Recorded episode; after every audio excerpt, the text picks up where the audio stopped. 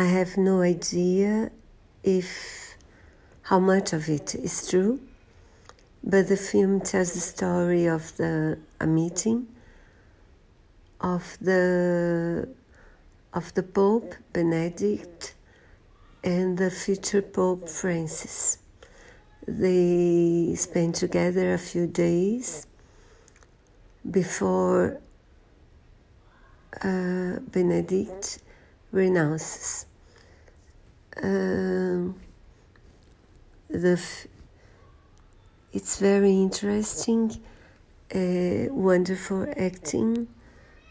Um, Anthony Hopkins is wonderful, so is Jonathan Pryce, and uh, it's a bit slow because most of the film is uh, shows the two of them uh, talking, but it's very very interesting. I hope you enjoy it.